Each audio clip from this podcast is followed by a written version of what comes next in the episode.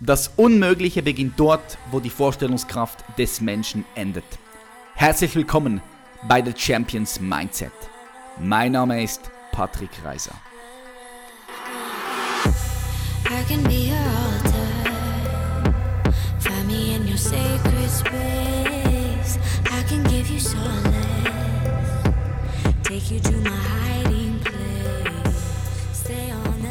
Yo, was geht ab? Herzlich willkommen bei einer weiteren Folge von The Champions Mindset. Und heute wird es wie immer wieder sehr, sehr spannend, denn heute sprechen wir über das Thema Tod und Kontakt zu Verstorbenen. Wie nimmt man da Kontakt auf? Gibt so etwas und ähm, wie sieht das Ganze hier in diesem Bereich aus? Also mega, mega spannend. Wir haben den Pascal Vogenhuber bei uns im Wohnzimmer hier. Pascal gilt als einer der renommiertesten Medien in Europa. Er beeindruckt und verblüfft sein Publikum immer wieder aufs Neue mit detailliertesten Jenseitskontakten, eindrucksvollen Demonstrationen und berührenden Vorträgen. Er hat schon diverse Bücher rausgebracht, ist Best-Selling-Autor und ist vor allem durch das Fernsehen bekannt. Hier in der Schweiz und auch im deutschsprachigen Raum hat er mehrere Fernsehsendungen gehabt. Und wir werden ihn heute direkt mal ansprechen und ihn fragen, was er da meint. Gibt es ein Leben nach dem Tod? Kann man wirklich Kontakt aufnehmen mit Verstorbenen? Und wenn ja, wie fühlt sich sowas an? Wie sieht er das?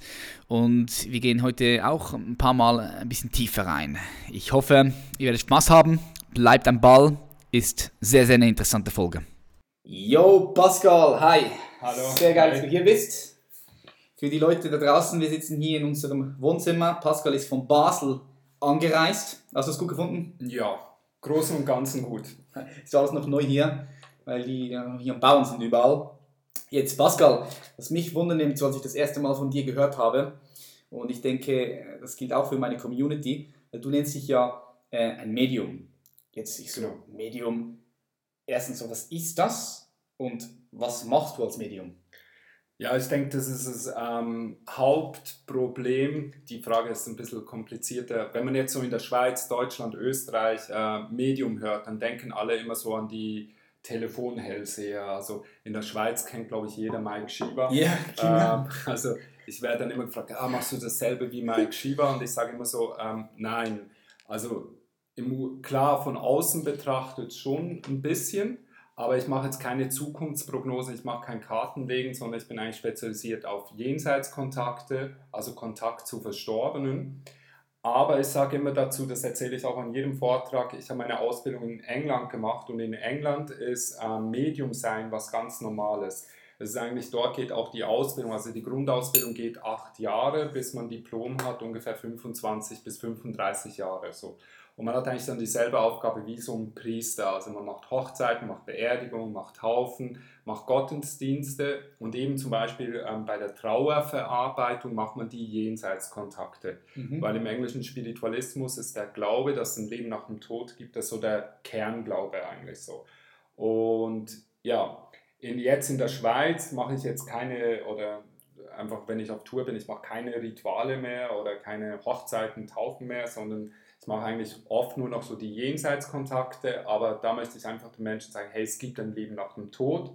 Und vor allem das Neue ist auch das Enjoy this Life-Prinzip, dass es auch ein Leben vor dem Tod gibt. Also es ist mhm. eigentlich so, es hört sich alles immer sehr esoterisch an. Jeder, der mich kennt, der weiß, ich bin eigentlich äh, für die spirituelle Szene oft zu bodenständig. Also die mhm. mögen mich gar nicht so. Okay, alright. Cool. Ja, ich, ich, dich, ich kenne dich ja vor allem vom Fernseher und natürlich auch durch die sozialen Medien jetzt. Und im Fernseher, ähm, ja, wirst du schon, schon eher als der Typ wahrgenommen, der Kontakt hat mit den Verstorbenen. Ja? Genau. Das habe ich auch so festgestellt, von außen jetzt. Ja, es war halt damals jetzt vor elf Jahren so quasi mein, mein Durchbruch. Das, und ähm, am Anfang hat es aber auch niemand interessiert, was ich genau mache, sondern man hat einfach gewusst, okay, der macht irgendwas Spirituelles ähm, der ist jung, der ist tätowiert, der äh, sieht eigentlich eher aus wie ein Hip-Hopper, also jetzt langsam ein bisschen weniger, aber früher. Und es hat eigentlich niemand interessiert, was ich mache, sondern das Phänomen war für die Leute viel, viel spannender. Mhm. Krass, äh, du hast mir, das war, ich habe mir das auch aufgeschrieben, du warst bei der Arthur, Fi wie sagt man denn? Arthur Findlay College. Ja. Findlay, Arthur Findlay College, ja. genau so habe ich mir aufgeschrieben. Ähm, die ist ja sehr bekannt für, für diese Ausbildung. Wie, wie lange warst du da und wann war das? Ähm, also, ich muss dazu immer sagen, wenn man jetzt so die Biografie liest, heißt immer acht Jahre Ausbildung. Aber ich war nicht acht Jahre jeden Tag an der Schule, sondern ähm, damals war es so, du hast so blockweise, du konntest einen Monat gehen, du konntest drei Monate gehen. Ähm, und ich war vor allem sehr intensiv noch in der Schweiz. In der Schweiz gibt es auch eine mediale Schule ähm, und dort sind die Lehrer alle vom Arthur Findlay College. Und ich habe immer so ein bisschen parallel gemacht. Aber im Ganzen habe ich ungefähr acht Jahre intensiv. Aber ich habe die ersten, ich sage jetzt, habe jetzt gerade ein Buch noch fertig gemacht, wo ich so ein bisschen über meine Biografie noch ein paar Sachen neu geschrieben habe, aber ich war mit zehn schon in Meditationskursen mit meiner Mutter und so. Also ich habe sehr früh einfach mit Meditation und solchen Sachen angefangen. Okay, so Kontakte mit dem Jenseits, mit Verstorbenen, das klingt alles mega krass und ich möchte dann natürlich auf das nochmal genauer eingehen, aber was mich so interessiert, ähm, wie wie bist du überhaupt dazu gekommen? Wie war so dein Lebensweg? Ich gehe mal davon aus, du hast eine normale Ausbildung gemacht. Nein. Ja. Nein, oder die Schule, sagen wir die Schule. Ja. Und dann, also hier in der Schweiz? Ja, also ich war hier in der Schweiz normal an der Schule, also an der Realschule, dann Diplom-Mittelschule. Ich weiß gar nicht, ob es das überall gibt. Ja. Das ist eigentlich so, ähm, in Basel hast du dann, wenn du, die Realschule ist so das unterste also nicht, es gibt ja noch die Werkklasse, aber dann die Realschule und dann habe ich noch zwei Jahre weitergemacht, damit du so mittlere Reife quasi hast. Aber eigentlich habe ich das nur gemacht, weil ich dann ähm, erst mit 18 an die Schauspielschule komme. Also ich bin eigentlich ähm, hm. ausgebildeter Schauspieler. Wow. Also von, eigentlich von der Schauspielschule. Okay, das hast du hier in der Schweiz gemacht, die Schauspieler? Nee, in Deutschland. In Deutschland? Ja. Cool. Genau. Soll das nicht mehr Schauspieler werden? Das war eigentlich mein Ziel. Ja, mit 16 war ich auch bei Tele Basel Fernsehmoderator, habe dort eine Jugendsendung gehabt und dann war ich zu alt und dann hat der Chef gemeint, hey, du bist zu alt für die Jugendsendung, zu jung für Nachrichtenmagazin, geh doch auf die Schauspielschule. Dann habe ich gedacht, okay, und dann ging ich auf die Schauspielschule. So. Cool, mit dem Ziel, Schauspieler zu werden. Genau, das war mein Hauptziel. Krass. Und dann warst du auf diese Schauspielschule und dann?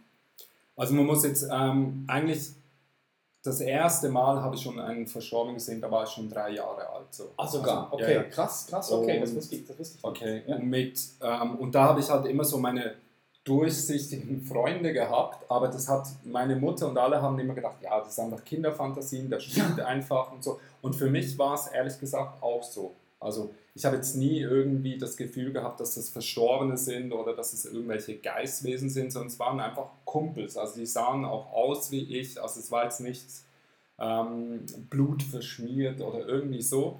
Und dann mit 10 hatte ich einen äh, Verkehrsunfall, also ich wurde vom Traktorwagen überfahren und ähm, war damals, habe ich auch noch sehr viel Sport gemacht, habe früher sehr viel Kampfsport gemacht und wollte eigentlich an die Schweizer Meisterschaft gehen, ein Jahr mhm. später, also in Judo. Und, also bei den Kindern natürlich.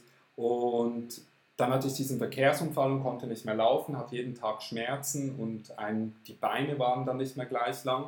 Und dann, meine Mutter war Religionslehrerin und da war man mit dem Pfarrer irgendwann so einen Ausflug, keine Ahnung, ich weiß es nicht mehr. Und auf jeden Fall kam da eine Frau und meinte so, hey, ist es richtig, du hast einen kaputten Rücken? Und ich so, ja weil ich musste da jeden Tag ähm, Ponstan nehmen, also sehr starke wow. Schmerzmittel ja, ja. und auch zum Teil Morphium spritzen, weil ich so starke Schmerzen und die Schulmedizin konnte nicht helfen und die hat dann halt erzählt, ja, sie sei Heilerin, ähm, ob sie mal was machen soll. Und dann hat meine Mutter so gesagt, oder gedacht, so kaputt machen kann man bei dem Kind ja, nicht mehr. Also alles probieren. Das schadet es nicht so. Und dann bin ich zu der gegangen und dann hat die eine Behandlung gemacht und ich hatte keine Schmerzen mehr. So. Und es war wirklich krass und meine Beine waren dann, glaube ich, innerhalb von zwei oder drei Monaten wieder gleich lang. Mhm. Ähm, dann hat die Schulmedizin schon so gesagt, okay, das ist irgendwie ein Wunder.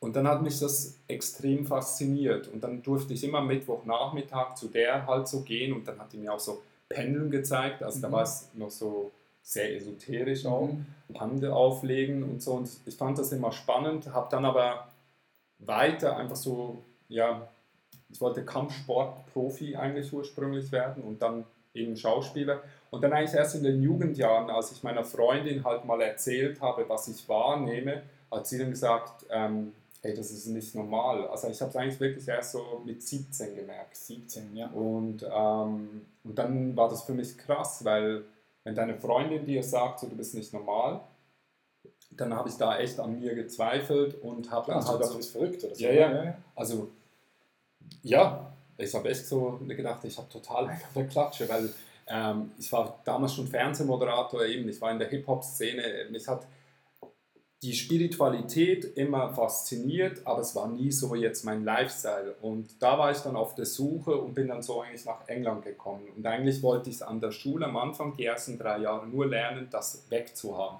Weil ich wollte mich auf Schauspiel konzentrieren, ich wollte auch irgendwie wieder in diese Normalität reingehören. Ähm, so. Und dann eigentlich mit 23 ist mein Vater gestorben. Okay. Und da hat mir dann ein Lehrer eben so einen Jenseitskontakt gemacht und das hat mir unglaublich gut getan. Und da habe ich dann gesagt, okay, hey, wenn ich das schon kann, dann will ich das machen, um anderen Menschen genauso zu helfen. Und dann habe ich mein Management an der Schauspielschule, also ich war dann schon fertig mit der Schauspielschule. Alt warst du da ungefähr, dass sie dich Leute 23. 23 warst du. Okay, Genau. ja, ja, klar. Ja, 23 Schauspielschule durch. Ja, und dann habe ich mein Management angerufen von der Schauspielschule, also von der Schauspielerei her und habe gesagt, hey Leute, ich komme nicht mehr, ähm, ich mache nichts mehr, ich werde jetzt Medium. So. Und ja, so waren dann die ersten Steps so. Aber das Stoß am Anfang waren natürlich alle dagegen. Also, Mhm. also vom Schauspieler, ich habe damals sehr viel Werbung gemacht und jetzt will er da einen auf Mike Shiva Esoteriker machen. Ja. Das fand niemand cool. Krass, krass. Wie muss ich mir das so vorstellen? Also du sagst, mit drei, Jahr, drei Jahren hast du schon die ersten Verstorbenen gesehen und dann hat sich das weiterentwickelt und dann mit 18, 23, wie du mir das erzählt hast, sehr, sehr interessant. Ich kenne den Film mit Bruce Willis und Ja. mit seinem Jungen. Six Sense. Ja, Six Sense, genau, genau.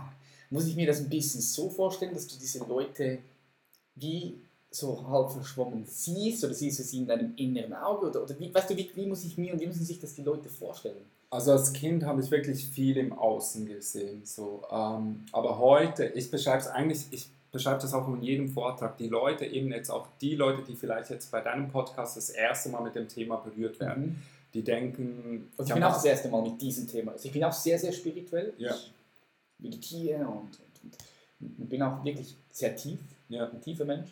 Aber so, wenn es um Jenseitskontakte geht, Kontakt aufnehmen mit Verstorbenen, ich habe mir da null Erfahrung, habe ich mir auch nie Gedanken darüber gemacht, ob überhaupt sowas wirklich möglich ist, weißt du? Im Grunde haben, ich bin überzeugt, du hast es als Kind auch schon gehabt Mhm. oder viele, viele Zuhörer auch, einfach in einer anderen Form. Weil ich sage auch immer in Vorträgen, erinnere dich mal zurück, als du noch Kind warst. Wie oft bist du in deinem Bett gelegen und hast du das Gefühl gehabt, ich glaube, ich bin nicht alleine Mhm. oder hier steht jemand Stimmt. oder wie oft hast du unter dein Bett geschaut. Und dann ist aber das Problem, ähm, als Kind nehmen wir alle wahr, also wir spüren was, aber wir können es vielleicht eben nicht wie beim Film klar sehen. Mein Vorteil war, ist, dass ich ähm, Dinge klar, äh, nicht ganz so klar wie im Film dargestellt, aber dass ich die wie auch gesehen habe. Ähm, aber eigentlich jedes Kind hat fast diese Erfahrung. Und dann gehst du zu den Eltern, das habe ich auch gemacht, und habe gesagt, Mama, da steht ein Mann. Und meine Mama hat gesagt, na, da ist niemand, geh jetzt wieder schlafen, alles ist gut. Und die meisten ähm, hören, also Kinder kommen dann in diesen Konflikt, dass sie sagen, hey, ich nehme hier was wahr, aber die Erwachsenen sagen, das ist nicht Realität. stimmt. Und durch das vertrauen ganz viele Menschen einfach nicht mehr ihren Gefühlen. Mhm. Später dann, ähm, das erkläre ich immer so, am einfachsten ist jetzt, ähm, wir haben uns ja heute jetzt auch das erste Mal gesehen. Ja, du gibst jemandem die Hand und sofort hast du das ein Gefühl so, ey, der ist gut oder irgendwas stimmt mit dem Ja. nicht. Also das haben wir alle tagtäglich, Mhm. nur die meisten achten sich nicht darauf. Und ich habe einfach gelernt, auf so diese kleinen Impulse zu achten und dann nicht, dass ich dann später zu Hause mit der Freundin sitze und sage, hey, eigentlich habe ich es von Anfang an gewusst. Mhm. So. Und das passiert den meisten. Also Ja. man hört nicht mehr auf dieses Bauchgefühl. So. Und eigentlich, wenn ich mit Verstorbenen kommuniziere, ist es nicht so, dass ich mit denen reden kann, so wie mit dir, das, sondern es ist eigentlich so, ich bitte die wie näher zu kommen, da spüre ich einfach diese Präsenz. Und dann achte ich, was für Gedanken entstehen in, mein, in meinem Kopf. Also es findet in mir drin statt. Mhm. Ähm, und dann kommen mir plötzlich Erinnerungen hoch, wo Mhm. ich einfach merke, hey, warte mal, das habe ich selber nie erlebt. Mhm. Und diese Erinnerung beschreibe ich dem Klienten. Und der sagt dann, ja, das war so, wenn ich Mhm. Glück habe Mhm. oder wenn es gut geht. Mhm. Und manchmal sagt auch so, nee, das, das war nicht so. Aber es ist jetzt nicht so, dass ich Stimmen höre, ähm, sondern es sind eigentlich wie innere Gedankenbilder. Visionen, so die du Ja, siehst. genau. Ja, Visionen ist auch so ein Wort, habe ich nicht so gerne. Es ist eigentlich Ja. am besten zu beschreiben wie, wie ein Gedankenbild und Mhm. Gefühle. Mhm. Eigentlich so, wie wir im Alltag immer wieder haben, dass man Einfach auch wenn du ein Projekt beginnst, weißt, hey, das kommt gut. Manchmal hat man einfach dieses Gefühl, egal wie schwierig es ist, es kommt einfach gut. Mhm. So. Und ich habe einfach gelernt, auf das zu hören. Okay, krass. Denkst du denn, dass jeder Mensch das, das anlernen könnte, dass sich das aneignen könnte, diese Fähigkeit? Also ich denke so auf das Bauchgefühl, auf die Intuition, das kann eigentlich jeder lernen. Das ist auch nicht ähm, schwierig, das sieht man auch an den Seminaren. Man muss zuerst mal den Menschen einfach die, all die falschen Vorstellungen wegnehmen und auch, da muss ich auch sagen, ganz viele Kollegen verkaufen auch in ihren Seminaren einfach total falsche Vorstellungen. Also die Leute warten dann immer auf Stimmen oder Mhm. auf klare Bilder, sonst sind eigentlich wirklich so kleine Gefühle. Das kann jeder lernen. Bei den Jenseitskontakten sage ich auch so, bis zu einem gewissen Grad kann man das lernen, aber es ist wie in jedem anderen Job auch. Ja? Ich meine, wenn ich jetzt mit äh, Kraftsport beginnen würde, ja, dann könnte ich wahrscheinlich auch einen Muskel aufbauen, aber ähm, es braucht auch eine Grundveranlagung dazu. Ja, auf jeden Grundgenetik, Fall. Genau. Grundgenetik ist vom Vorteil, ja. Und die hast du entweder oder die hast du nicht. Und eigentlich so ähnlich ist auch in meinem Job und allem das Training. Also was die meisten unterschätzen, das sage ich auch immer wieder in der Szene. Ähm, viele sagen immer so, ja, okay, du bist unglaublich präzis und so, du hast einfach sehr viel Talent. Dann sage ich, noch, ich habe gar nicht so viel mehr Talent wie andere. Ich habe einfach viel, viel mehr in mein Training investiert. Also ich habe jeden Tag drei, vier Stunden mediales Training gemacht. Ähm, Denken gelernt äh, oder eben Meditation gemacht, einfach zu mir gekommen, Muster angeschaut und so. Also es ist viel Training. Geil, geil. Ich sage immer, hard work beats talent. You know? Ja. Harte Arbeit schlägt Talent. Das ist immer Auf so überall. Wenn du Talent hast und harte Arbeit reinsteckst, bam, dann bist du der King in deinem Ja. Bereich, in deinem Feld. Sehr, sehr geil. Wie muss ich mir so ein Training vorstellen, Pascal? Also meditieren, also du sagst meditieren. Ich, ich meditiere auch täglich. Ja. Ähm, aber wenn ich jetzt meditiere, dann werde ich ja nicht besser darin, äh, Kontakt mit, mit, mit Verstorbenen aufzunehmen, wenn ich mich nicht auf das fokussiere. Vielleicht müsste ich mich auf das fokussieren, ich weiß es nicht. Aber wenn du sagst meditieren, wie sieht denn so eine Meditation jetzt bei dir aus? Also bei mir ganz, trainierst du das? ganz simpel, ähm, die Meditation an und für sich dient, da werde ich auch nicht besser mit Kontakt aufnehmen, sondern bei mir ist einmal, ich mache immer Fokusmeditation oder Zen-Meditation, Mhm. also eigentlich nur auf dem Atem bleiben. Mhm. So. Wir mussten früher während meiner Ausbildung jeden Tag drei Viertelstunden, das war so das Minimum. Heute mache ich das nicht mehr drei Viertelstunden. Also ich habe heute viele Methoden auch so entwickelt, wo es schneller geht. So. Mhm. Aber ähm, was mir die Meditation hilft, einfach alleine, ich komme in, zu mir, ich komme in meine Ruhe, ich spüre ähm, einfach auch viel besser, hey, wie geht es mir gerade? Also einfach so, ja, das Bewusstsein zu mir selbst. Und dann fällt es mir natürlich leichter, wenn ich jetzt mit einem Verstorbenen quasi in Kontakt trete. Und ähm, nehmen wir an, der hat jetzt ähm, Selbstmord begangen, ja, und ich plötzlich ähm, in mir dann spüre, hey, warte mal, ich bin depressiv oder ich fühle mich schwer an und so weiter, dann weiß ich, weil durch die Meditation, ja, weil ich weiß, wie es mir geht, ähm, kann ich dann besser auch unterscheiden, was kommt von anderen, Mhm. sei es Verstorbenen oder was kommt von meinem Gegenüber. Und mir persönlich hat die Meditation einfach, ich habe früher todeslangweilig gefunden, muss ich auch sagen. Also ich verstehe jeder, der sagt, nee, Meditation ist nicht mein Ding. Mhm. Aber mir hat es einfach auch geholfen, viel besser mit meinen Emotionen umzugehen. Klar, Einfach 100%. ruhig zu bleiben. Ähm, Ich finde es so cool jetzt ungefähr seit vier, fünf Jahren, dass ich einfach sage, so, ey, ich lasse mich kaum noch was von was stressen oder ärgern oder irgendwie so und das Leben wird dann einfach geil. Klar, deine Qualität verbessert sich Genau. deines Lebens. Und ähm, das ist einfach ein Teil, der für mich ähm, schon wichtig ist. Mhm.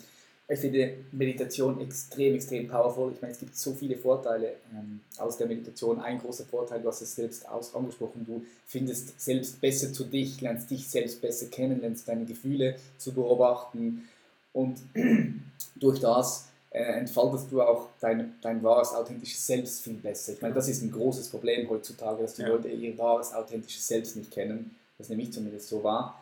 Ich habe mir da mal aufgeschrieben, dass du sogar mit der Polizei mal gearbeitet hast, äh, Genau. um, äh, um, um äh, ja, zu helfen, Mörder zu suchen. Ist das, ist das korrekt? Unter anderem, Krass. Kannst du mir da ein bisschen erzählen von dieser Story? Darfst du das? Ähm, ja, bis zu einem gewissen Grad. Also bei, bei Mordgeschichten ist es wirklich immer sehr heikel, weil ähm, die Fälle, die ich bekommen habe, also man muss, man muss dazu sagen, die Schweizer Polizei hat eine extrem hohe Auf, äh, Aufklärungsrate, was Mordfälle anbelangt.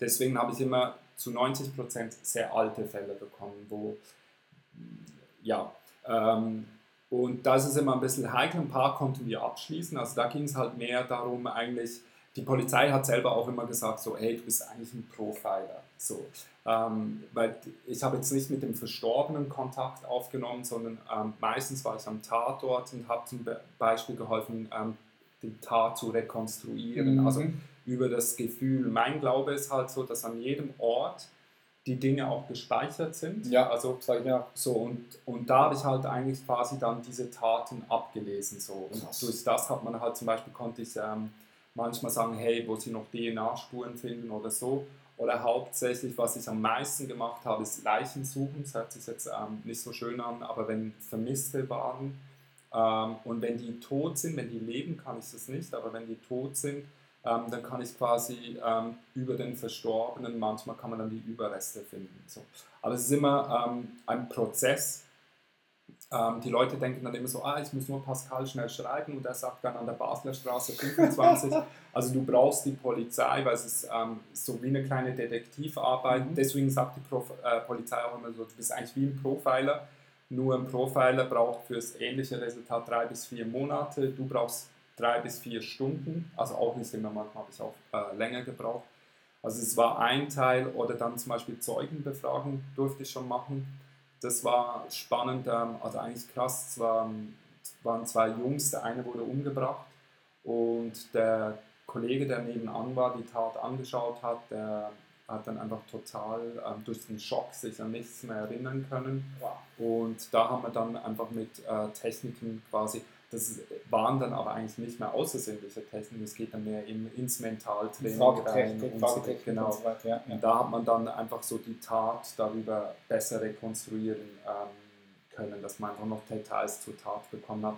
Oder was ich manchmal auch gemacht habe, ist bei Täterbefragungen einfach der Polizei gesagt, wo er liegt. Weil am Ja. Energiefeld kann man sehr schnell ablesen, ob jemand die Wahrheit Mhm. sagt oder irgendwie so.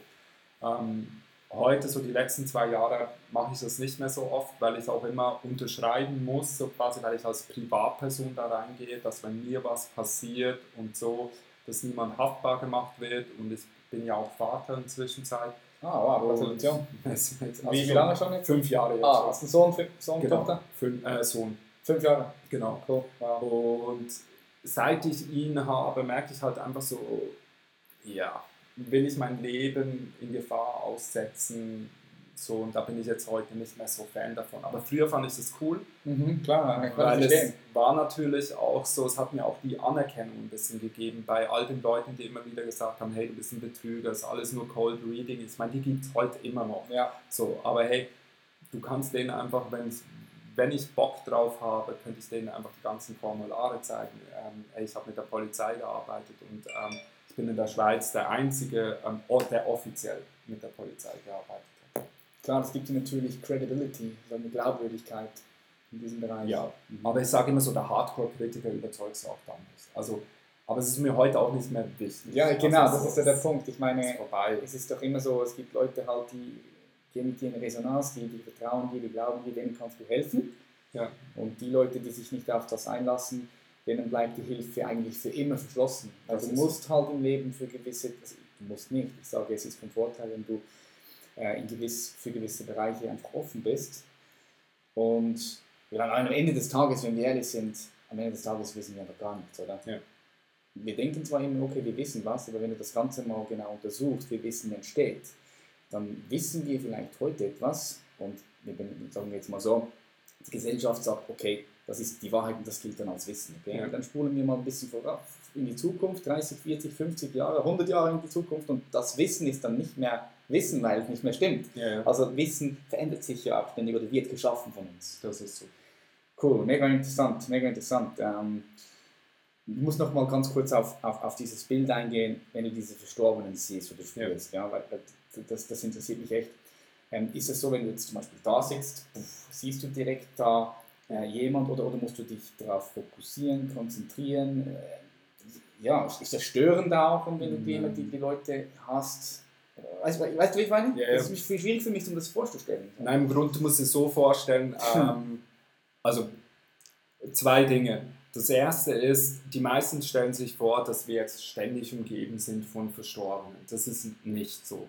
Also früher war es für mich viel entspannter, weil ähm, mich die Leute noch nicht gekannt haben. Heute kennen mich sehr viele auch auf der Straße, vom Fernsehen und so. Und für mich ist es auch immer spannend, ähm, eben weil, weil ich halt so in dieser Esoterik-Schiene bin. Ähm, aber wie viele Menschen, gerade in der Schweiz oder auch Österreich, sich wirklich mit der Thematik auseinandersetzen? Nicht viele. Viele. Also ja, ich meine, Ach so. ich meine, ich meine die Mehrheit, oder? Die, ja, die, die Mehrheit, das ist meine, meine Meinung, befasst sich nicht wirklich damit. Sonst hat mal was davon gehört, bam, verschließt sich Ja, direkt, ist nicht offen gegenüber. Das stimmt, ja. aber Aber, das, das, es wächst. aber ich bin wächst. dennoch überrascht, weißt du, wie viele Menschen mich ähm, erkennen. Also, nein, Ach so, meinst Teil, du. wir haben vor drei äh, Jahren umgebaut bei uns und dann so die Bauarbeit und das ist jetzt Ja. keine Bewertung, aber irgend so die, ich, ich habe jetzt nicht so das Gefühl, dass sich ein Maurer oder einfach so die richtigen Männertypen, was so für Spiritualität interessieren und viele sind dann irgendwann mal gekommen und haben gesagt, meine Frau liest ihre Bücher oder ich habe ihre Fernsehsendung. Geil, geil, geil. Und das Problem jetzt auf deine Frage, wenn viele Leute, wenn sie mich sehen, denken sie an ihre Verstorbenen. Und durch das werden die quasi angezogen. So. Aber wenn mich jemand nicht erkennt, dann ist es eigentlich wie frei. Aber jetzt auch so, wenn du mir Fragen stellst, dann überlegst du dir automatisch auch immer so, ah, ist vielleicht mein Opa da oder irgendwie so. Und dann, Dann ziehst du ihn an. Dann ziehst du ihn an. Und dann wäre es für mich schon noch, solange ich mich auf dich konzentriere, so, dann nehme ich vielleicht einfach, spüre ich, okay, jetzt hat sich was verändert. Aber ich muss mich schon auch ein bisschen darauf konzentrieren, ähm, dass es möglich ist. Mhm. Okay. Wenn wir gerade bei diesem Thema sind, Tod und Verstorbene, ähm, denkst du an ein, denkst du, dass ein Leben nach dem Tod existiert? Und wenn ja, wie siehst du dein Leben jetzt? Also davon bin ich eigentlich absolut überzeugt, dass es ein Leben nach dem Tod gibt. Ähm, auch wenn man heute sich ein bisschen mit Quantenphysik und Physik Mhm. auseinandersetzt. Ich war im 2010 am Quantenphysiker-Kongress und eigentlich haben die mich nur eingeladen, so ein bisschen, die wollten äh, so ein bisschen mich als Lückenfüller, Pausen-Ding. und da ging ich dann auch auf die Bühne und da waren alles Leute, Professoren und Doktoren der Quantenphysik und da hat dann kaum ich auf der Bühne, hat einer raufgeschrieben so, hey, du sprichst mit Toten, beweise es. Dann habe ich gesagt, tut mir leid, kann ich nicht beweisen. Dann hat er gesagt, ja, aber du behauptest doch, du sprichst mit Toten. Dann sage ich so, ja, aber ich habe nicht behauptet, ich kann es beweisen. So, ähm, weil wissenschaftlich kann man es nicht beweisen.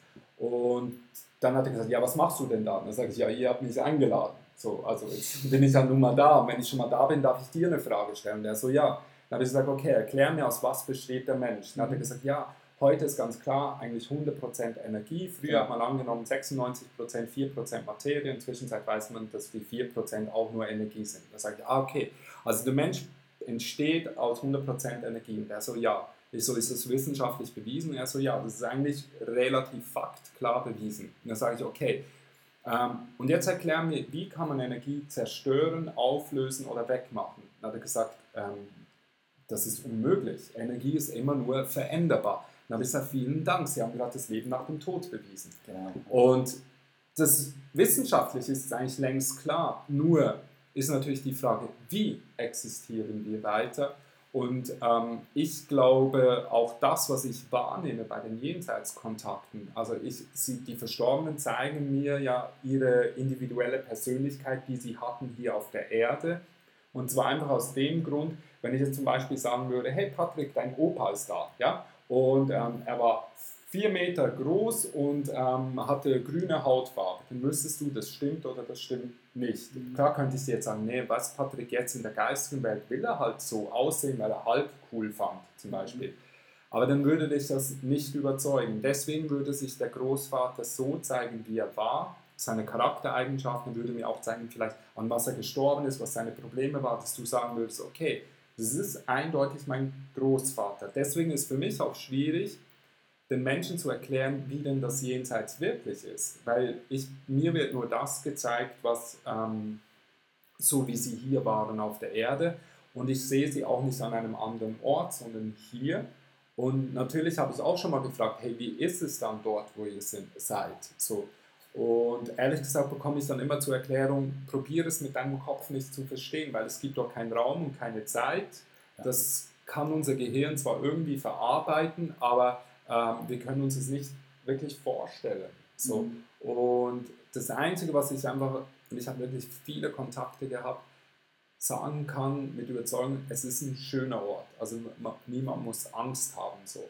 Aber ähm, am Ende ganz genau weiß ich es auch erst, wenn ich dort bin. Man kann, ich könnte jetzt gewisse Erklärungen machen, das würde vielleicht das Gehirn befriedigen der Zuhörer, aber in Wirklichkeit alles, was ich mit meinem Gehirn probiere zu erklären, ähm, entspricht nicht der Realität, weil es ist nur noch ein energetischer Ort. So. Richtig. Ich verstehe dich, weil du sprichst, du sprichst am Ende des Tages sprichst du aus deiner persönlichen Erfahrung heraus. Genau. Und das finde ich, ich finde das immer geil, weil, weil ich selbst, ich lese extrem viele Bücher, höre Hörbücher, aber ich spreche immer nur aus meiner Erfahrung heraus. Wenn ich beispielsweise ein Buch lese, ja, von Eckhart Tolle, kennen Sie ja. sicher auch, meine Leute kennen das auch, das ist richtig geiles Buch. Ich finde Eckhart Tolle ein sehr groß, großartiger Denker, einer der größten in der, jetzigen, in der heutigen Zeit. Dann liest du das und und, und, und, und du merkst, okay, das, was er sagt, das ist schon in dir. Das heißt, diese ja. Erfahrung hast du schon gemacht. Weil sonst wird es schwierig, das zu verstehen, das zu fühlen und das auch wirklich zu, ja, zu praktizieren oder zu leben. Ja. Du weißt, was ich meine. Gell? Und ähm, ich finde es interessant, was du gesagt hast mit der Energie, weil ich sage auch immer das, schau mal, Energie ist Energie. Der gesamte Kosmos besteht aus Energie. Wenn du etwas wegnehmen würdest, dann würde der ganze Kosmos in sich zusammen einbrechen, weil du kannst nicht Energie wegnehmen. Das ist das gleiche wie wenn du zum Beispiel Du ähm, gießt Wasser in einen Eimer und dann ist das Wasser in diesem Eimer. Dann wird es minus 10 Grad und das Wasser gefriert. Dann ist es Eis. Das ist kein Wasser mehr, aber es ist Eis, es ist immer noch da als Energie. Und wenn es dann irgendwie 200 Grad warm werden würde, dann verdampft. Ja. Das Eis schmilzt wieder und das Wasser verdampft. Trotzdem ist es ja immer noch da im System. Ja. Also darum glaube ich schon auch ähm, an das Leben nach dem Tod ich, ich, glaube, ich glaube, am Ende des Tages sind wir einfach pures Bewusstsein und wir gehen dann wieder zurück hinter die physische Form, also hinter Zeit und hinter Raum, weil am Ende, am Ende des Tages ist Zeit ja die Konsequenz von der Dualität, sprich von der physischen Form. Genau. Ja, ich, ich, sehe, ich sehe das, ich sehe das auch so wie du, das ist mega cool, mega interessant. Ja. Ähm, eine Frage habe ich noch betreffend ein Buch, das du geschrieben hast, das mich sehr interessiert. Ähm, eines deiner Bücher heißt Öffne dein drittes Auge. Das ja. ist eine CD, ja. Das ist sogar eine CD. Ja. So kann man sich den mal runterladen und hören. Genau. Gibt es auch bei Audible?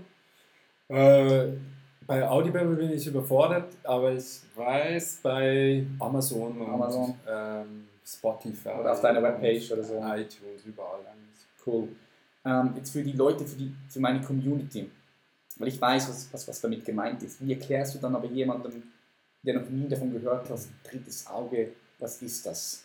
Also, wenn ich ganz ehrlich bin, ist eigentlich der Titel total falsch. Aber, ähm, also ich arbeite ja bei meinen CDs vor allem mit Affirmationen. Also so mit Nachtanwendungen, weil ich einfach halt so gemerkt habe, du kannst über, also ich bin jetzt nicht der Erfinder davon, aber über Nacht kannst du, ähm, durch das, dass dein Bewusstsein ausgeschaltet ist, kannst du eigentlich dein Unterbewusstsein extrem gut umprogrammieren. Also leichter Zugriff genau, hast, ja. weil das aktive Bewusstsein nicht da ist, dass das bewertet. Und eigentlich bei der CD Öffne dein drittes Auge geht es schon darum, wieder mehr in die Intuition zu kommen, wieder mehr in die Wahrnehmung zu kommen. Aber es ist keine explizit jetzt esoterisches Ding, wo es wirklich dann darum geht, dass sich äh, die Leute aufs dritte Auge fokussieren müssen oder auf das Chakra, das dritte Auge, sondern ähm, es ist eigentlich eine Nachtanwendung, also du sollst schlafen und es, ähm, die Suggestionen helfen dir einfach wieder in dein Potenzial zu kommen, dass du mehr wahrnehmen kannst. Also die alten Muster, die dir vielleicht die Eltern oder so mitgegeben haben, dass die sich auflösen können. Mhm. Ähm, Drittes Auge hat man damals als Titel gewählt, weil ich halt ähm, eben von dieser in der Esoterik, Spiritualität sehr bekannt geworden bin, dann hat man am Anfang auch immer ein bisschen geschaut, hey, komm, wir nehmen Titel, die halt in dieser Szene ähm, verstanden werden oder mhm. ähm, so Heute würde ich es nicht mehr so nennen, weil es nicht wirklich ums dritte Auge geht, sondern es geht eigentlich wirklich darum, dein übersinnliches Potenzial zu entfalten, also eigentlich äh, deine Muster aufzulösen, also mehr wieder in die Intuition und ins Bauchgefühl zu kommen. Cool. Okay, wenn wir jetzt aber doch noch beim dritten Auge sind, also Ja. bleiben für die Leute, die das zum ersten Mal hören, man nennt es auch Zirbeldrüse, ja. Ähm, Genau. wie, wie, erklärst, wie erklärst du den Leuten das? Ich, ich erkläre das immer in dem Sinne ein bisschen so, und korrigiere mich bitte, wenn es falsch ist, auch so als, als eine Art Instrument, um ähm, mehr Energie zu empfangen eigentlich, oder eine andere Art und Weise von Energie oder Information, nennen wir es Information zu empfangen. Das ist so wie der, der sechste oder siebte Sinn, ja. Ja, ähm, ich glaube, also ich finde, es wird ein viel zu großes Thema um dieses dritte Auge ähm, aus meiner Sicht. Marketingstrategischen Genau. ja. Ähm, ich glaube halt da auch wieder, also eigentlich ist es wirklich das Zentrum, wo wenn wir in der Ruhe sind, dass da halt einfach am besten die Intuition fließt oder Mhm. dass wir eben ähm, innere Bilder bekommen oder einfach klarer auch unseren Weg erkennen können. Aber ähm, dazu müssen wir eigentlich nicht das dritte Auge aktivieren, weil wenn ich jetzt so hellsichtig bei den Leuten schaue, es sind eigentlich so, gerade das dritte Auge ist bei den meisten extrem offen, weil alleine wenn wir uns konzentrieren, wenn wir denken und, und ähm, ja, vielleicht auch im PC was arbeiten, sind wir eigentlich voll in diesem Zentrum.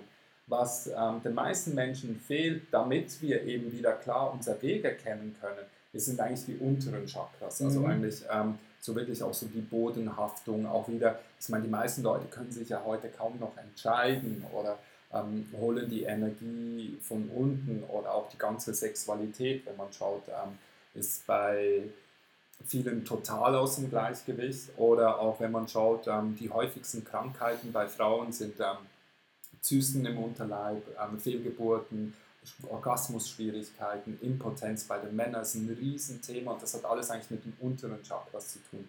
Und ich glaube, ähm, wenn wir einfach wieder das dritte Auge harmonisiert haben, ich würde es mal so nennen, nicht geöffnet, aber harmonisiert haben, dass man einfach wieder mehr in einfach auch klare Visionen haben kann. Ich denke auch, dass jetzt so Coaches wie du und andere oder auch wie ich so einen Erfolg haben, ist auch, weil die ganze Gesellschaft irgendwie so ein bisschen orientierungslos ist. Sie, Mhm. sie wissen eigentlich gar nicht mehr, was ihnen Spaß macht, für was es sie brennen. Und ähm, da merke ich halt auch so, wenn ich bei mir bin, durch die Meditation oder auch durch die Harmonisierung, jetzt vom dritten Auge, wenn man es so Mhm. nennt, dann weiß ich einfach ganz klar, hey, das will ich. Also es ist weniger außersinnliche ähm, Eindrücke nur zu empfangen, sondern auch seine Vision, sein Warum oder seinen Weg wieder klar zu sehen. Ja. Ähm, aber nur ein Chakra zu öffnen oder so bringt auch nichts, wenn die unteren Chakras nicht mitmachen, weil da kommt der Antrieb her, da kommt auch die Motivation her, eben Durchhaltevermögen oder auch an seine Vision glauben und da dranbleiben. Mhm. Mhm. Auf jeden Fall. Machst du irgendwelchen Sport, auch, auch um den Energiefluss aufrecht zu behalten? Schaust auf deine Ernährung?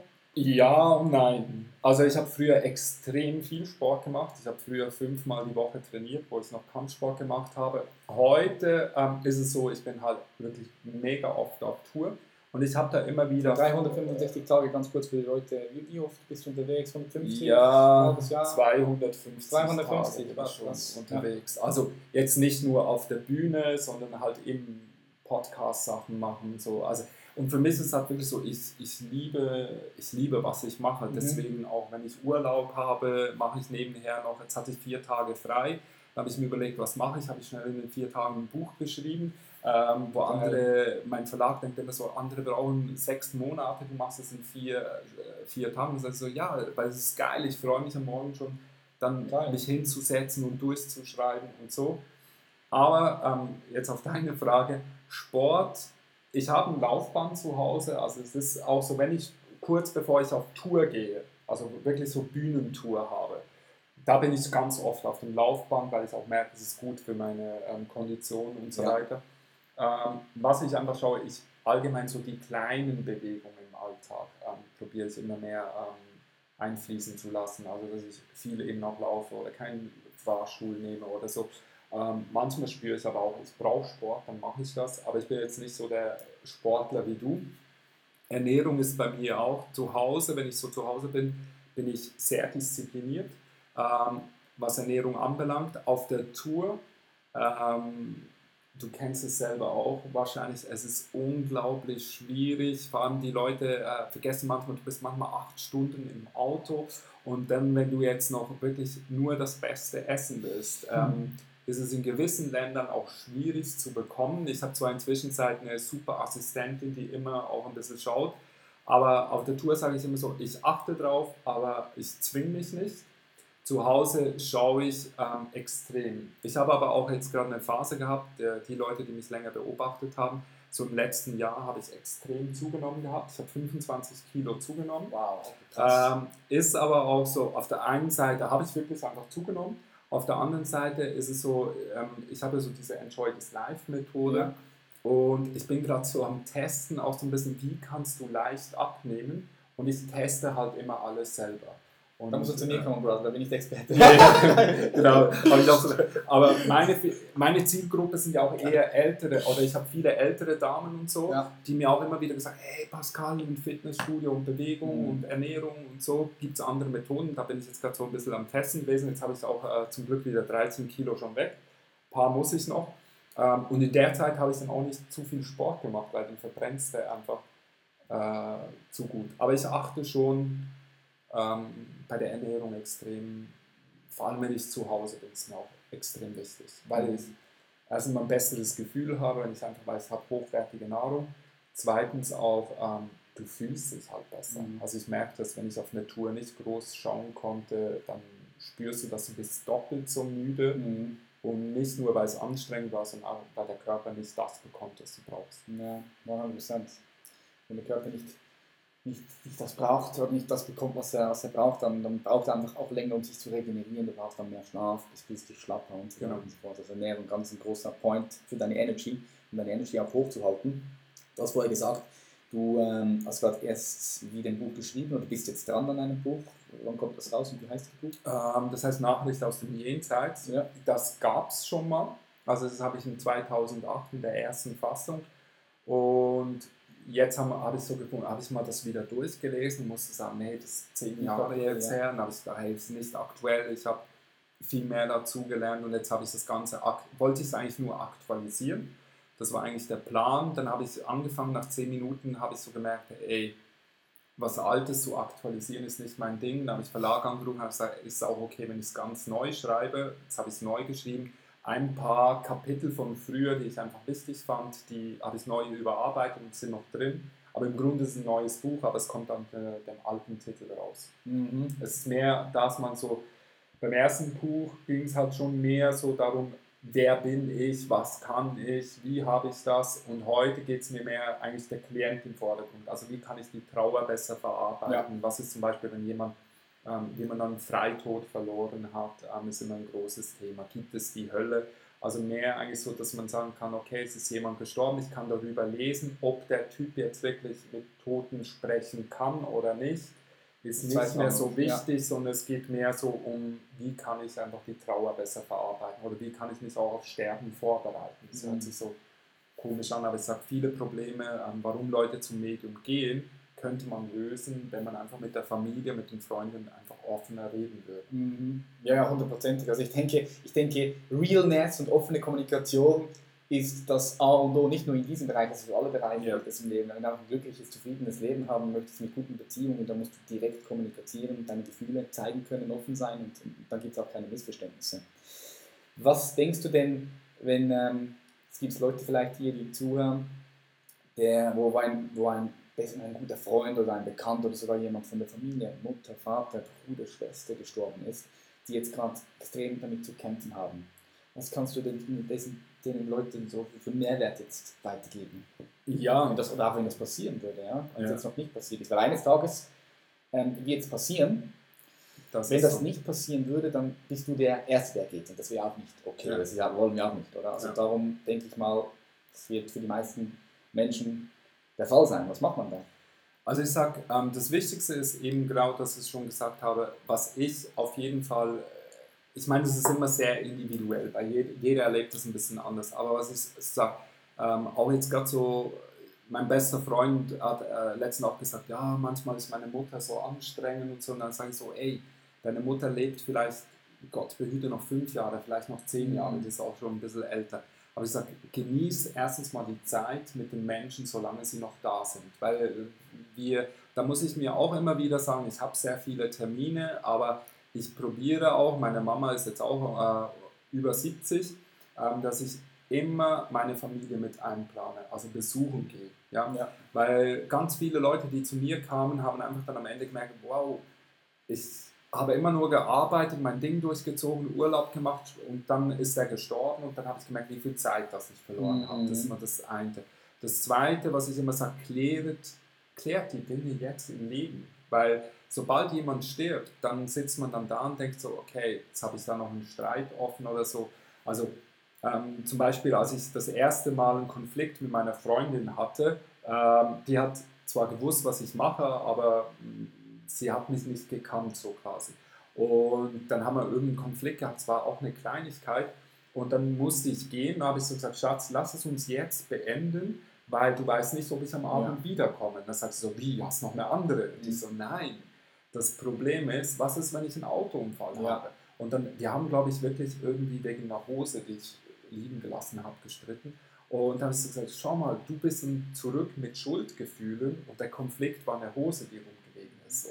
Du darfst böse sein, du kannst mir das sagen, aber jetzt, wo ich gehe, lass uns das beenden. Und das ist zum Beispiel etwas, was ich in mein Leben extrem integriert habe und den Leuten auch sage, frag dich bei jedem Streit, bei jedem Konflikt, würdest du den auch austragen, wenn du wüsstest, die Person würde in den nächsten drei Stunden sterben? Und dann sagt es bei mir bei 99,9% von jedem Konflikt nein. Und dann bereinige ich den auch wieder. Das heißt ja nicht unbedingt, dass man dann sofort die andere Meinung annehmen muss, dass man sagt, okay, wir sind hier nicht einig, aber bereinigen. Dann, was ich auch immer empfehle, Ganz kurz, der Punkt hier, dieser zweite Punkt, den du angesprochen hast, ganz, ganz, ganz ein kraftvoller Punkt. Also schreibt euch das auf, meine Freunde hier, die werden richtig gute, gute Mehrwert hier rausgehauen, weil es ist so etwas Wichtiges, was ich auch immer wieder sehe, dass die Leute zerstritten sind und, und ich sage dann auch immer jedes Mal, hey, ist dir bewusst, dass wenn irgendwas passiert jetzt, ja, stell dir vor, diese Person fällt ins Koma oder sie stirbt, Ja. ja, und, und du kannst nicht damit umgehen, dann trägst du das mit dir mit. Ja. Und das muss, das muss raus. Das ist wichtig. Also, das ist ähm, einer der wichtigsten Punkte oder auch bei Kindern. Ähm, gerade das sind viele Eltern, wo ich gemerkt habe, wo das Kind gestorben ist oder auch wenn der Vater früh gestorben ist, dass nachher die Leute zurückbleiben und sagen so, ey, ich habe nie von meinem Vater, manchmal auch von der Mutter, aber bei Vätern ist das, das größere Thema, einfach gehört, dass er mich liebt oder stolz auf Mhm. mich ist. Und ich sage so, hey, Jungs, sag deinem Kind, sag deiner Frau, dass du sie liebst, zeig ihnen das, wenn es so ist natürlich. Und ich habe meinem Sohn, äh, der ging jetzt vor einem Jahr in den Kindergarten und dann habe ich so gesagt, hey Shane, Papa kommt mindestens, also äh, mein Sohn lebt bei seiner Mutter, aber ich sage so, Shane, ich komme mindestens einmal im Monat, komme ich dich im Kindergarten abholen, nehme dich in den Arm vor allem und sage, dass ich dich liebe und gebe dir einen Kuss. Und mit vier hat er so gesagt, ja, das finde ich super. Und dann habe ich mein Handy nach vorne genommen, habe ein Video gemacht und habe gesagt, Shane, und das mache ich bis du 18 bist. Und er so, ja, Papa, super. Und ich weiß genau, er wird mich hassen, wenn ich das mache. Aber mein Ziel ist es wirklich so, dass wenn ich sterben sollte oder Gott behüte, mein Kind stirbt, dass er wenigstens weiß, okay, ähm, ich habe zwar nicht immer bei meinem Vater gelebt, aber er war immer da, ähm, er hat mir immer gezeigt, dass er mich liebt, ähm, er hat mir das auch gesagt und mitgeteilt und so, weil es gibt so viele Kinder, gerade wenn sie klein sind, da bekommen sie noch so diese Liebe. Aber gerade so in der Pubertät hören die Kinder nur noch, du musst aufhören, du musst das, der Freund passt mir nicht, die Freundin passt mir nicht, such dir mal einen Job. Und gerade bei Jugendlichen, wenn die dann sterben, so ist schon krass, dass bei den Eltern zurückbleibt. Da hatte ich viele in der Praxis, die gesagt haben, eigentlich habe ich meinem Kind nur noch gesagt, was es alles nicht tun soll oder endlich mal machen soll, aber mal wieder in den Arm genommen oder einfach mal gesagt, hey, ich bin stolz auf dich, auch wenn es gerade schwierig ist. Ähm, das verpassen sehr äh, viele. Oder, also das finde ich ein ganz wichtiger Tipp, dass wir das auch den Kindern sagen, wenn die im jugendlichen Alter sind, die, die hassen dich dafür.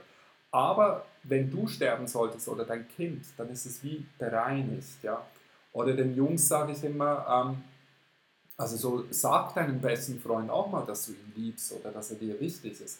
Weil wir Jungs denken immer so, ja komm, also ich weiß noch, äh, ich habe das jeden Abend, erzähle ich das fast auf der Bühne Mhm. und dann bin ich mal nach Hause gekommen von Hamburg, meine Freundin saß so da und hat WhatsApp-Nachrichten geschrieben Und irgendwie habe ich mal so rübergeschaut, habe ich so gesehen, wie sie geschrieben hat, ich liebe dich. Dann habe ich so gedacht, ja klar, die schreibt mir, es sitzt zwar nebenan, aber das ist jetzt neue Kommunikation, da ist nichts gekommen.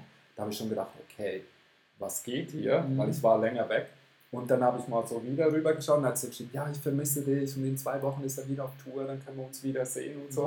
Und ich habe so gedacht, shit, was geht da? Ja? Dann habe ich gesagt, Schatz, jetzt mal ehrlich, ey, du bist schon krass, ich sitze neben dir und du schreibst da mit dem Typ. Ich war natürlich überzeugt, das kann nur ein Typ sein. Ähm, und so, und sie so, nee, ich schreibe mir meiner besten Freundin. Und ich so, ach komm, verarsch mich nicht. Und sie so, hast du deinem besten Freund noch nie gesagt, dass du ihn liebst? Ich so, äh, nein. Äh, Und dann sie so, aber bist du nicht der Typ, der den Leuten immer sagt, zeigt ihnen das und Geil, so weiter? Und dann habe ich so, ja, aber das eine, Schatz, ist Theorie und das Geil. andere ist Praxis. ja, ja, ja. ja, ganz geil. Finde ich so geil. Weil, Und ja.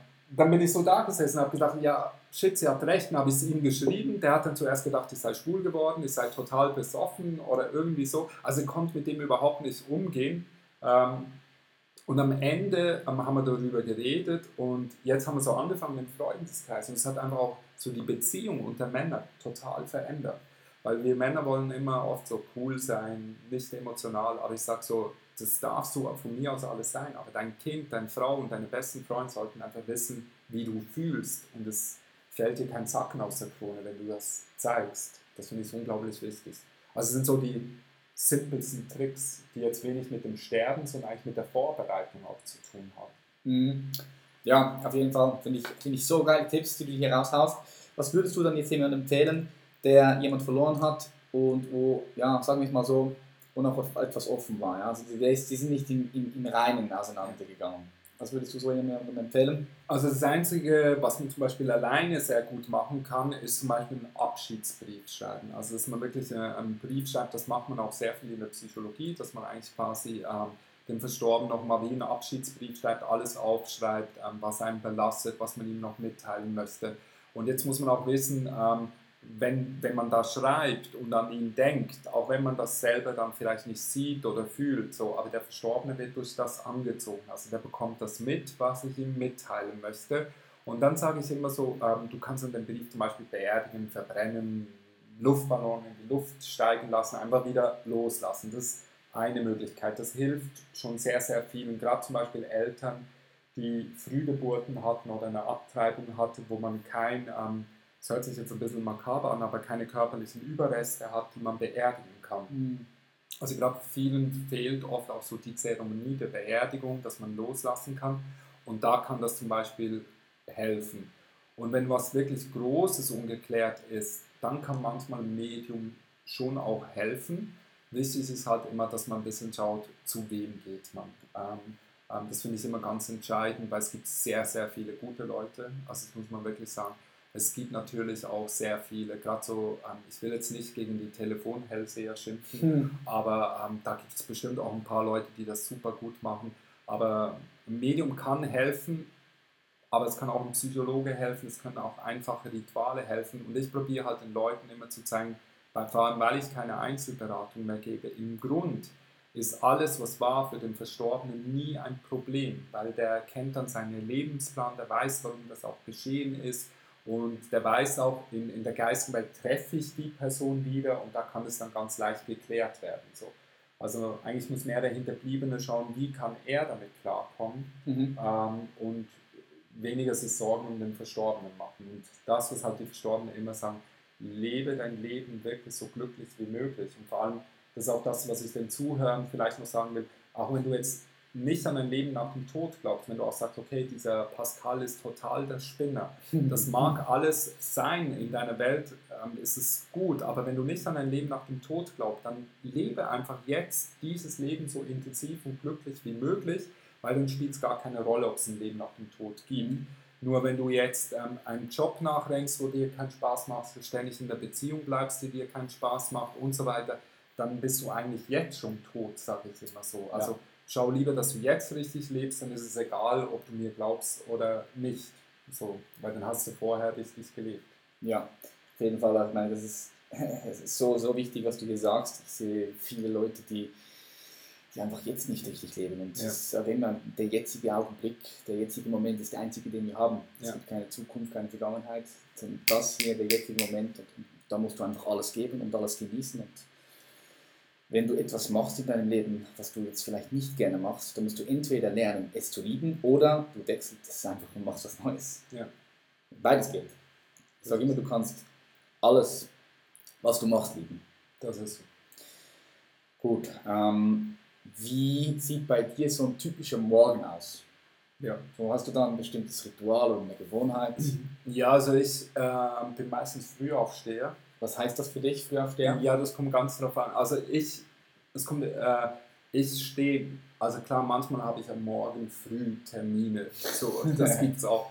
Aber normalerweise stehe ich eigentlich immer ohne Wecker auf, das ist mir ganz wichtig, weil ich einfach so merke, hey, wenn, wenn mein Körper so von sich aus wach wird, dann ist es eine ganz andere Energie, wie wenn ich da rausgerissen werde. Geil. Ähm, und dann kann es sein, dass ich um 5 wach bin oder dass ich um 6 wach bin. Ähm, spätestens meistens um 7 bin ich wach. Also es ist so, dann habe ich schon lange geschlafen, wenn es mal extrem lange ist, ist es 8. Also deswegen brauche ich auch selten auf der Tour einen Wecker.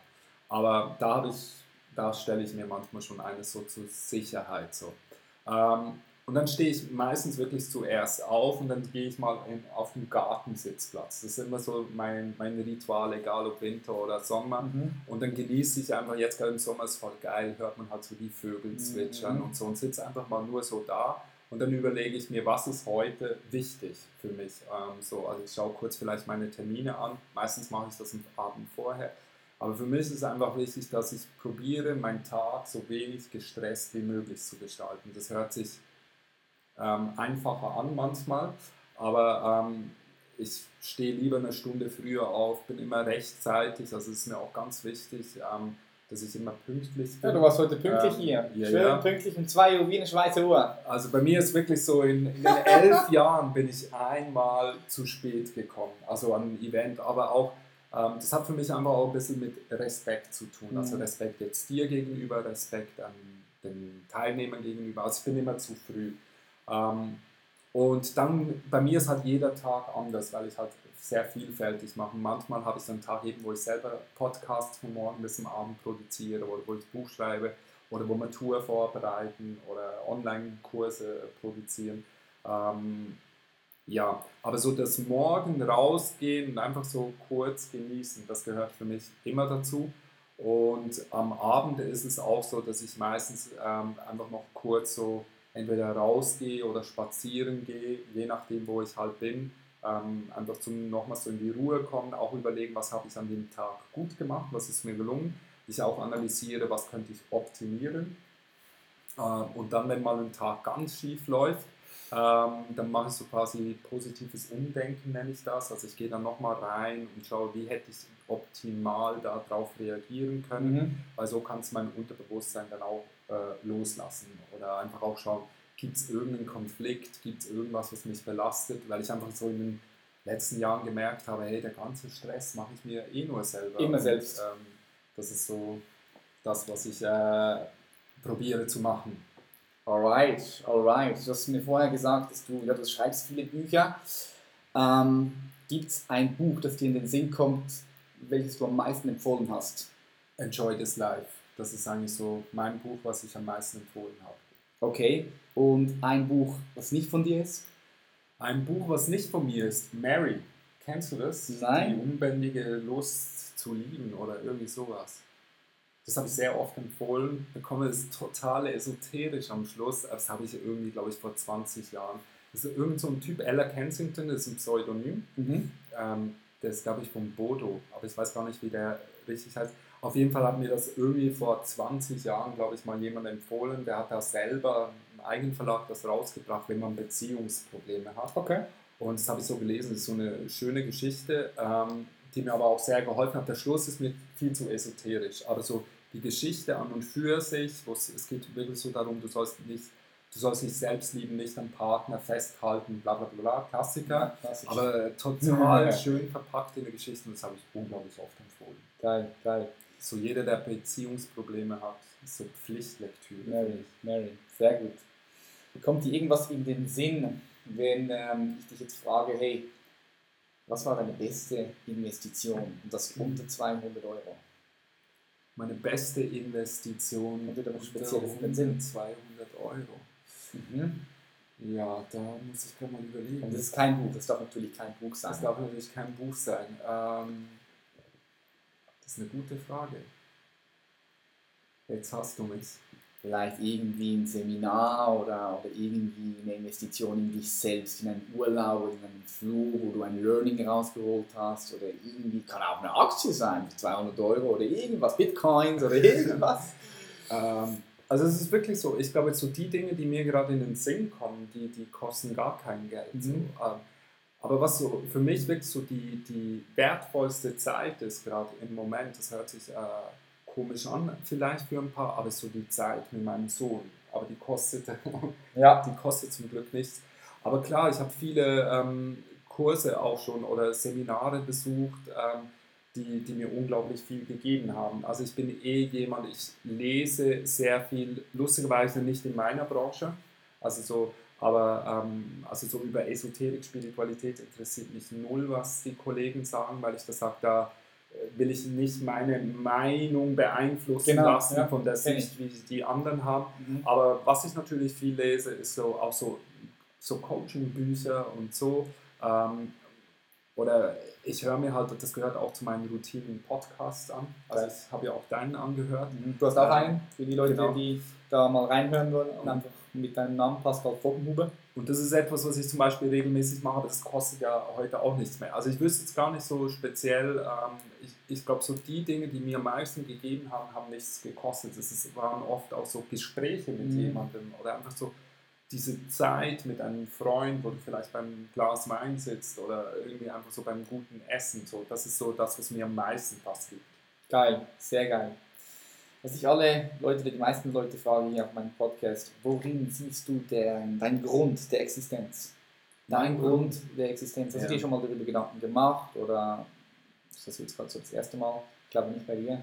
Ja, also ich meine, früher, das hat sich auch geändert. Früher habe ich echt so gedacht, ja, ich glaube, meine Aufgabe im Leben ist es, ähm, den Menschen irgendwie was zu zeigen, weiterzugeben und ja, irgendwie vielleicht auch über das Leben nach dem Tod aufzuklären oder auch zu zeigen, dass man, wenn man will, eigentlich alles schafft. Also ich sage immer so, ich habe eigentlich ähm, viele sagen heute so, okay, du bist mega erfolgreich und so ähm, und quasi es kam alles bei dir über Nacht, bis zu einem gewissen Grad stimmt das. Aber was die Leute vergessen eigentlich erst, woher ich komme. Und auch deine geistige Arbeit, die du reingesteckt hast. Ja, oder auch ähm, eigentlich, was ich alles so durchgemacht Genau. habe, das, ähm, das sieht, sieht heute niemand mehr. Heute ähm, ist meine Aufgabe wirklich nur noch, ich möchte einfach Spaß haben. Also mich interessiert ähm, heute auch immer weniger, klar freut es mich, wenn ich auf Instagram lese, hey, dein Content hat mir geholfen oder dein Buch hat mir geholfen, das macht mich glücklich, aber ich mache mich nicht mehr davon abhängig, weil es ist nicht mehr mein Ziel. Auch heute, wenn ich einen Vortrag habe, ähm, wenn ich auf der Bühne stehe und ich einfach so dieses Feeling habe, hey, es hat mir richtig Spaß gemacht. Ich hatte, äh, ich habe ein gutes Team dabei, wir hatten Spaß, die Leute hatten Spaß, aber ähm, dann macht mich das glücklich. Aber der Hauptfokus ist einfach so, wie ging es mir dabei so. Ähm, und ich merke einfach, seit ich mein Leben so glücklich wie möglich probiere zu gestalten, ist mein Umfeld auch viel glücklicher geworden. Weil wir haben dann viel weniger so diese destruktiven Gespräche oder so diese Mangelgespräche. Früher, als ich angefangen habe, war es immer so, noch mehr Leute zu bekommen, noch mehr, ähm, wir müssen noch mehr investieren, noch besser werden und so. Und heute ist es so, nein, ähm, wir müssen das Optimalste an Qualität bieten, was wir können, aber ähm, es muss einfach allen Spaß machen. Also das ist auch so eine wichtige Grundvoraussetzung. Jeder, der mit mir zusammenarbeitet oder bei mir arbeitet, der muss Spaß haben an seinem Job und ähm, sonst suchen wir ihm einen anderen Job, so quasi. weil es einfach runterzieht Ja. ein Team nicht, also ja, also meine, mein Ding ist eigentlich nur noch Spaß zu haben. So. Geil, geil. Life is, life is a dance. Genau. ähm, wir kommen fast zum Ende hinzu. Wenn du jetzt so die Welt betrachtest und die Menschheit als Spezies, was denkst du, was braucht die Menschheit als Spezies heutzutage genau, gerade jetzt am meisten? Ja, das ist eben wieder, ähm, das ist eine gute Frage, weil ähm, es kommt darauf an, mit wem du darüber redest. Wenn du mit Leuten redest, die jeden Tag Nachrichten sich anhören, sich täglich irgendwie einfach der ganze Shit reinziehen. Ich spreche individuell von Ja. oben. die, Ja. die, für die braucht die Welt ganz, ganz, ganz viel Hilfe. So, ähm, in meiner Welt ist ähm, mega spannend, ähm, existiert, viele Probleme existieren einfach nicht mehr. Also ich bekomme das schon mit, aber es existiert nicht. Ich glaube aber wirklich so das Grundlegende, deswegen ähm, habe ich auch so diese ganze Enjoy This Life Philosophie, die Leute brauchen einfach wieder mehr Dinge zum Lachen, einfach mal wieder Spaß haben, mal aufhören, immer besser, größer werden zu wollen, sondern einfach mal wieder fokussieren und sagen, hey, ich bin gesund, okay, ich habe vielleicht Rückenschmerzen, aber ich kann meine Hände noch bewegen, ich kann noch sprechen, ich habe ein Dach über dem Kopf, wir haben hier, ich sage jetzt mal Schweiz, Deutschland, Österreich, jeder hat Essen. Wir haben vielleicht nicht das Essen, was wir uns immer wünschen, aber niemand muss verhungern. Mhm. Also mal wieder einfach zurückbesinnen und sagen, hey, eigentlich geht es uns verdammt gut, weil Ja. ich bin oft in Europa unterwegs und ich bin auch in Ländern, ähm, oder ich gehe ab und zu mit Absicht immer auch wieder in Ländern, wo es den Leuten wirklich schlecht geht, ähm, wo die Leute zum Beispiel vier, fünf Stunden einfach nur laufen müssen, dass sie Wasser haben und ähm, dann kommst du nach Hause und denkst so, hey, wir haben kein Wasserproblem. So, und ich bin jeden Morgen, das ist auch so ein Ritual, bin ich einfach nur dankbar, dass ich Wasser habe. Und ein anderes Ritual, das habe ich Dusche immer kalt. Ja, du Ähm, auch.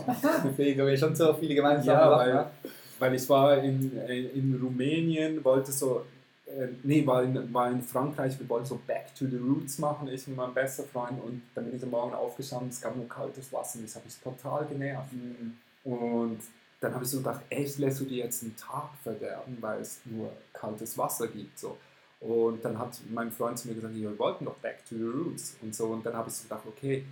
Und da habe ich es einfach so durchgezogen, habe es als Challenge für mich und habe dann plötzlich gemerkt, es tut mir einfach unglaublich gut. Mega. Und ähm, jetzt eh im Sommer brauchst du eh kein warmes Wasser, aber einfach so diese Dankbarkeit auch, ja, Wasser gegen Nahrung gegenüber oder auch eben, wenn du einfach nur da sitzt und Freunde hast. So. Und ich sage auch vielen, hey, auch wenn du in einer Beziehung bist und die nicht mehr so gut läuft, aber sei dankbar, dass da jemand nebenan liegt. Also, Mhm. ähm, und einfach so das Leben wieder mehr genießen. Ich glaube, das ist ganz wichtig. Gerade so, wir haben kurz vor dem Gespräch ein bisschen über Instagram geredet, ja, wenn man das sieht, jeder hat das schönere Auto, das größere Auto und so. Und ich denke immer so, all die Erfolgscoaches, die so schöne, tolle, teure Hotels und Autos haben und du weißt, am Schluss ist eh alles nur Fake. Oder auch wenn es nicht Fake ist, du kannst es ja nicht mit hinübernehmen. Also du kannst es nicht, wenn's, wenn du an ein Leben nach dem Tod glaubst, du kannst dein Auto nicht mitnehmen. Was du mitnimmst, sind die schönen Erinnerungen. Mhm. Und ähm, ich bin jetzt 38 und wenn ich zurückdenke, was waren die besten Momente?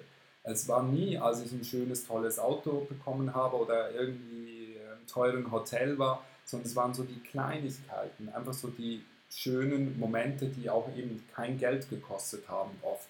Und ähm, ja, da sollten wir uns mehr drauf fokussieren. Dann wird auch die Welt besser, glaube ich. Mhm. Big, ganz, ganz, ganz big. Ich meine, weißt du, wir leben heute in einer Zeit, uns geht so gut wie noch nie der Menschheit. Ja, ja. Das ist definitiv so. Wir haben viele Probleme, yes, 100%, die gab es aber auch schon immer.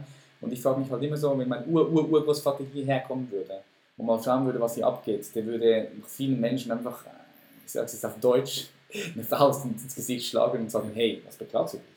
Das ist Schau mal, was da läuft, weißt du? Da war es früher ganz anders und ich finde, so die Gesellschaft verweicht ein bisschen. Also wird ein bisschen so weichlich und ja, Heute wollen alle die Berufung leben, aber niemand will was dafür tun. tun. Ja, ist so, genau. Cool. Ähm, stell dir mal vor, Pascal, dass wir ein Billboard haben, also so eine Werbetafel. Ja. Und die ist überall. Times Square in Hongkong, hier in Berlin, Schweiz. Sehr, sehr viele Menschen sehen, diese, die sehen dieses Werbeplakat. Was haust du dort drauf? Was für eine Message? Ähm, was haue ich drauf?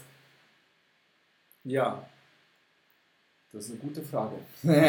ich Wahrscheinlich würde, ich, wahrscheinlich würde ich irgendwie so drauf haben, hey Leute, es gibt auch ein Leben vor dem Tod, also beginne zu leben. Ah, Irgend ah, sowas ja. in die Richtung. Oder ähm, ja, genieße dein Leben mehr. Ähm, Enjoy your life. genau. Das Aha. ist eigentlich so.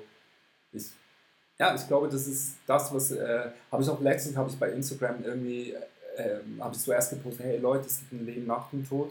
und ein paar Tage später, hey Leute, es gibt ein Leben vor dem Tod. So. Und es ist unglaublich, ähm, wie viele Leute darauf reagiert haben und auch geschrieben, eigentlich stimmt's, hey, danke für die Erinnerung. Ich Ja, ja. so, Muss man sich bewusst sein. wie viele Leute vergessen das? Also gerade in der spirituellen Szene warten immer alle, was ist in der Geistenwelt, komme ich weit, in welche Ebene, in welche Schwingung und sie vergessen dabei einfach glücklich zu sein oder zu leben. Ich sage immer, die Spiritualität findet zu Hause mit dem Partner auf dem Sofa statt und nicht in irgendeinem Seminar oder auf irgendeiner Bühne. Ähm, ja, wahrscheinlich würde ich, es gibt ein Leben vor dem Tod. Geil. Es gibt ein Leben vor dem Tod. Deine Message. Pascal, mega, mega. Vielen Dank, dass du hier warst. Richtig Danke. geil. Und äh, jetzt noch für die Leute, wo können die Leute dich finden? Ähm, ich bin auf Instagram, ich bin auf Facebook, bei iTunes in der Podcast oder auf meiner Webseite www.pascal-fockenhuber.com. Ähm, ja, Nice. Sehr, sehr geil. Hat mich sehr gefreut. Und ich wünsche allen Zuschauern hier, dass sie ihr Leben in vollen Zügen genießen. Denn wir haben alle nur ein Leben hier. genau. Und das war's auch schon wieder mit dieser Folge. Und wie immer, wenn euch diese Folge gefallen hat, dann bewertet doch diesen Podcast positiv, schreibt einen coolen Kommentar. Ihr werdet dem Podcast dabei helfen. Und wenn ihr mich noch nicht abonniert habt auf YouTube, Instagram oder Snapchat oder all den sozialen Medien, dann auf was wartest du noch? Wir sehen uns. Ich bin pumped auf das nächste Mal. Bis dann. Peace.